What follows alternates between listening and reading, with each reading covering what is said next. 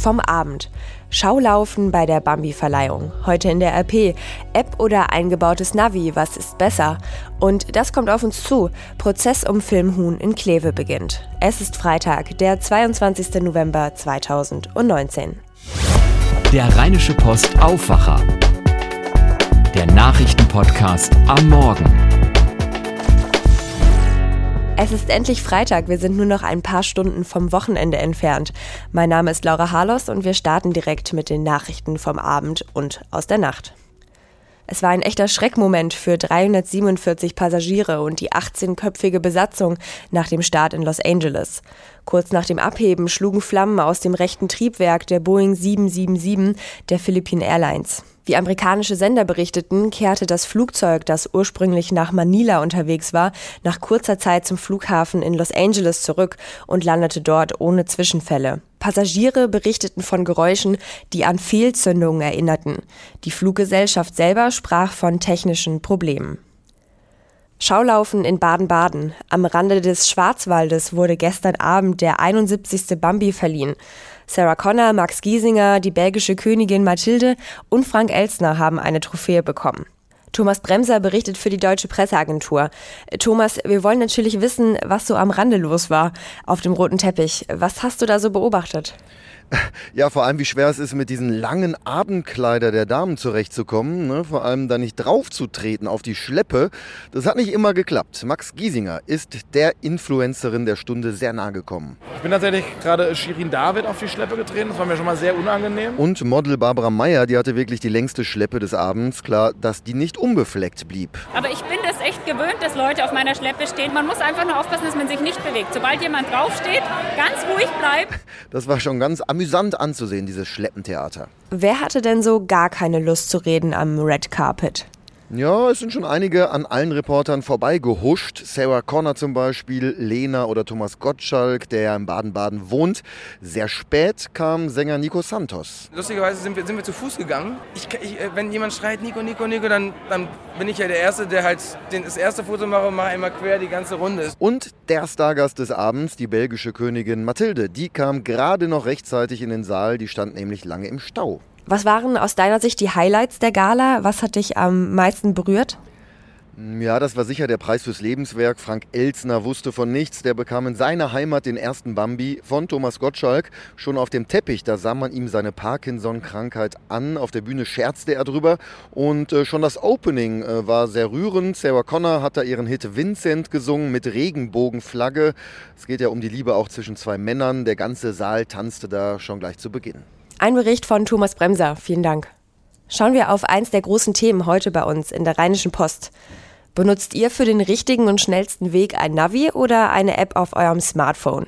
Viele Wege führen ja bekanntlich nach Rom und unsere Wirtschaftsredaktion hat sich mal genauer angesehen, welche Optionen Autofahrer haben und was diese im Vergleich so können. Google Maps ist dabei wohl der beliebteste Navidienst der Welt. Nach Angaben des Unternehmens nutzen eine Milliarde Menschen weltweit die Karten-App. Und das ist auch Googles größte Stärke. Je mehr Menschen den Dienst nämlich nutzen, desto besser kann der Internetkonzern in Echtzeit Daten über Staus und Unfälle an die Handys der Fahrer schicken. Die echten Saugnapf-Navis gibt es immer seltener. Vor rund 20 Jahren verkaufte Marktführer TomTom allein in Deutschland 4 Millionen Geräte. 2018 waren es nur noch 1,2 Millionen weltweit. In einem Vergleich der Stiftung Warentest schneiden die externen Geräte insgesamt aber besser ab als die Apps. Navis von TomTom oder Garmin punkten vor allem durch Zusatzfunktionen. Sie haben im Vergleich zu Handys nämlich ein größeres Display, funktionieren im Zweifel auch ohne Mobilfunknetz und sparen Daten dadurch, dass die Karten vorher auf das Gerät heruntergeladen worden sind. Für die Berechnung von Staus und der schnellsten Route nutzen sie eine Kombination aus Daten, nämlich Straßensensoren, Polizeimeldungen und den Standort der eigenen Geräte. Die Saugnapf-Navis kosten je nach Modell 100 bis 400 Euro. Hinzu kommen oft noch Abos für das jährliche Aktualisieren der Karten. Wenn ihr wissen wollt, warum eingebaute Navis im Auto die teuerste, aber im Test nicht unbedingt die beste Variante ist und welche Handy-Apps außer Google Maps auch gute Wegweiser sind, dann schaut doch in die heutige Ausgabe rein oder auch bei uns auf rp-online.de. Die neuesten Nachrichten aus Düsseldorf kommen nun von Philipp Klees von Antenne Düsseldorf für euch. Guten Morgen, Philipp. Ja, schönen guten Morgen, Laura. Bei uns geht es heute um dicke Luft und damit geht es auch um die Umweltspuren. Da haben Handwerkskammer und Kreishandwerkerschaft nämlich jetzt deutlich gemacht, dass sie sehr unzufrieden mit der Stadt sind. Nachzulesen ist das in einem offenen Brief an die Stadt, aus dem wir auch zitieren. Wir berichten dann auch über das neue Parkkonzept der Stadt und wir hören mal nach, wie Fortuna-Trainer Friedhelm Funkel die Bayern knacken will. Der Rekordmeister ist ja morgen zu Gast in der ausverkauften Arena. Die neue Umweltspur soll die Luft in Düsseldorf eigentlich besser machen. Seit ihrem Start sorgt sie aber zunehmend für dicke Luft. Nicht nur bei tausenden Pendlern, die jetzt teilweise deutlich länger zur Arbeit brauchen, sondern jetzt aktuell auch beim Handwerk. In einem offenen Brief haben die Handwerkskammer und die Kreishandwerkerschaft hier aus Düsseldorf scharfe Kritik geübt und sie haben in einem weiteren Schritt die vor einem Jahr vereinbarte Mobilitätspartnerschaft zwischen Stadt, Handwerk und der Industrie- und Handelskammer ausgesetzt. Im Brief heißt es, was wir erleben, sind unkoordinierte Einzelaktivitäten der Stadt, vor allem die Spursperrungen zentraler Verkehrsachsen treffen Handwerksbetriebe, Mitarbeiter und ihre Kunden hart. Sie führten zu massiven Störungen im Betriebsablauf und zu betriebswirtschaftlichem Schaden, so der Wortlaut im offenen Brief.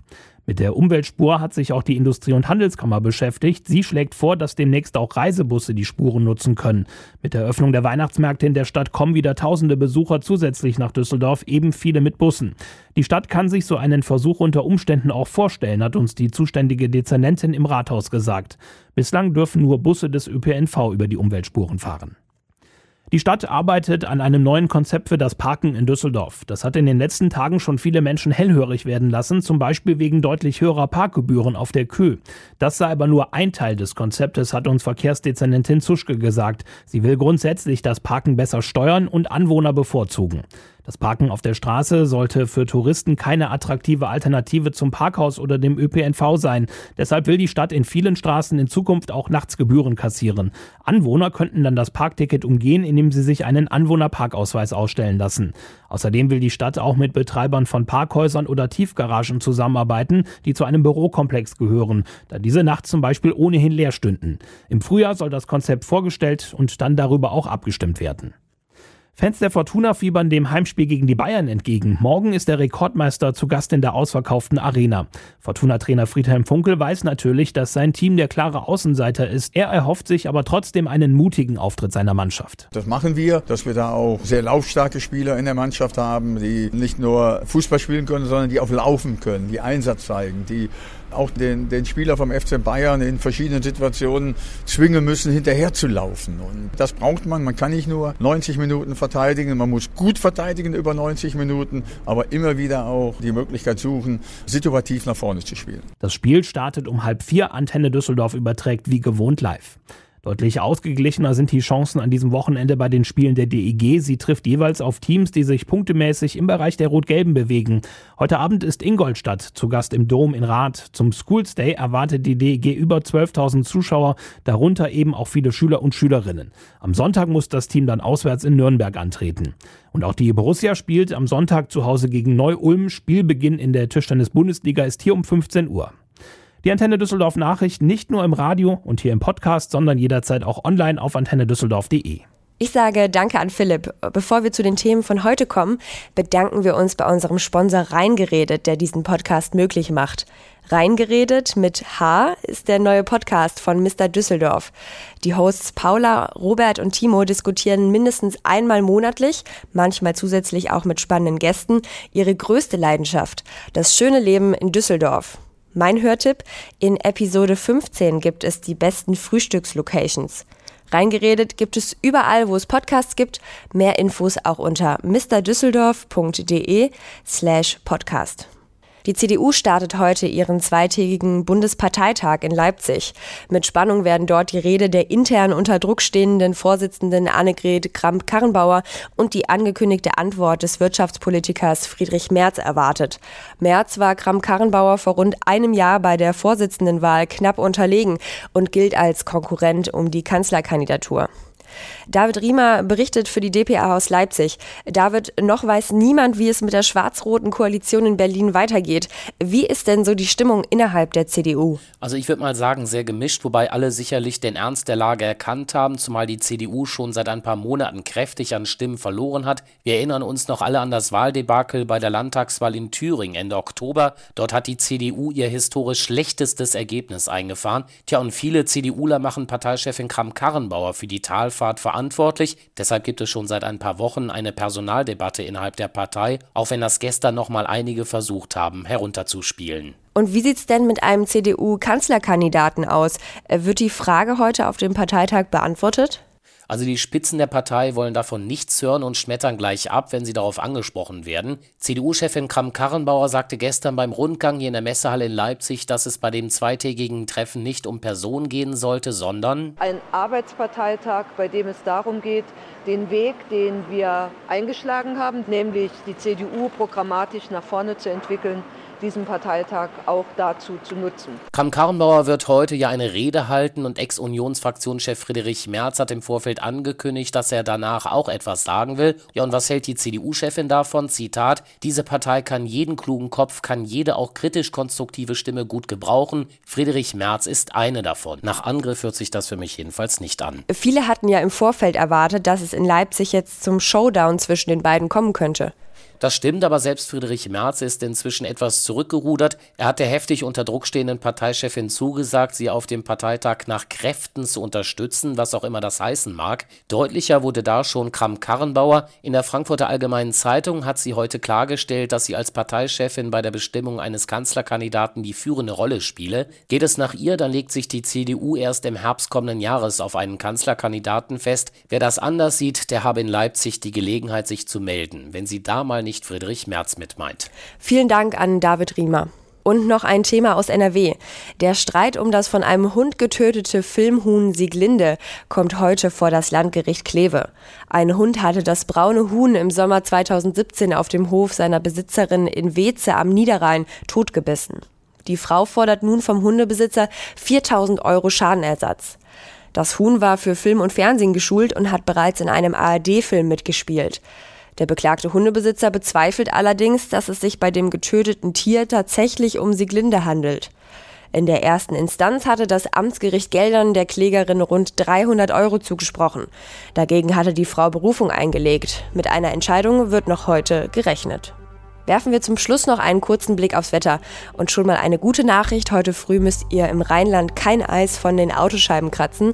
Der Tag startet bedeckt, noch mit leichtem Regen bei 6 bis 7 Grad. Später wird es sonnig mit nur noch wenig Wolken. In Remscheid und Solingen werden es dazu heute maximal 7 Grad. Grevenbruch und Mönchengladbach kommen auf 9, Düsseldorf und Krefeld auf bis zu 10 Grad. Am Wochenende bleibt es meist trocken. Es wird sogar ganz freundlich bei 10 bis maximal 12 Grad. Macht euch ein erholsames Wochenende. Mein Name ist Laura Harlos. Am Montag weckt euch mein Kollege Daniel Fiene. Schönen Freitag euch. Mehr bei uns im Netz www.rp-online.de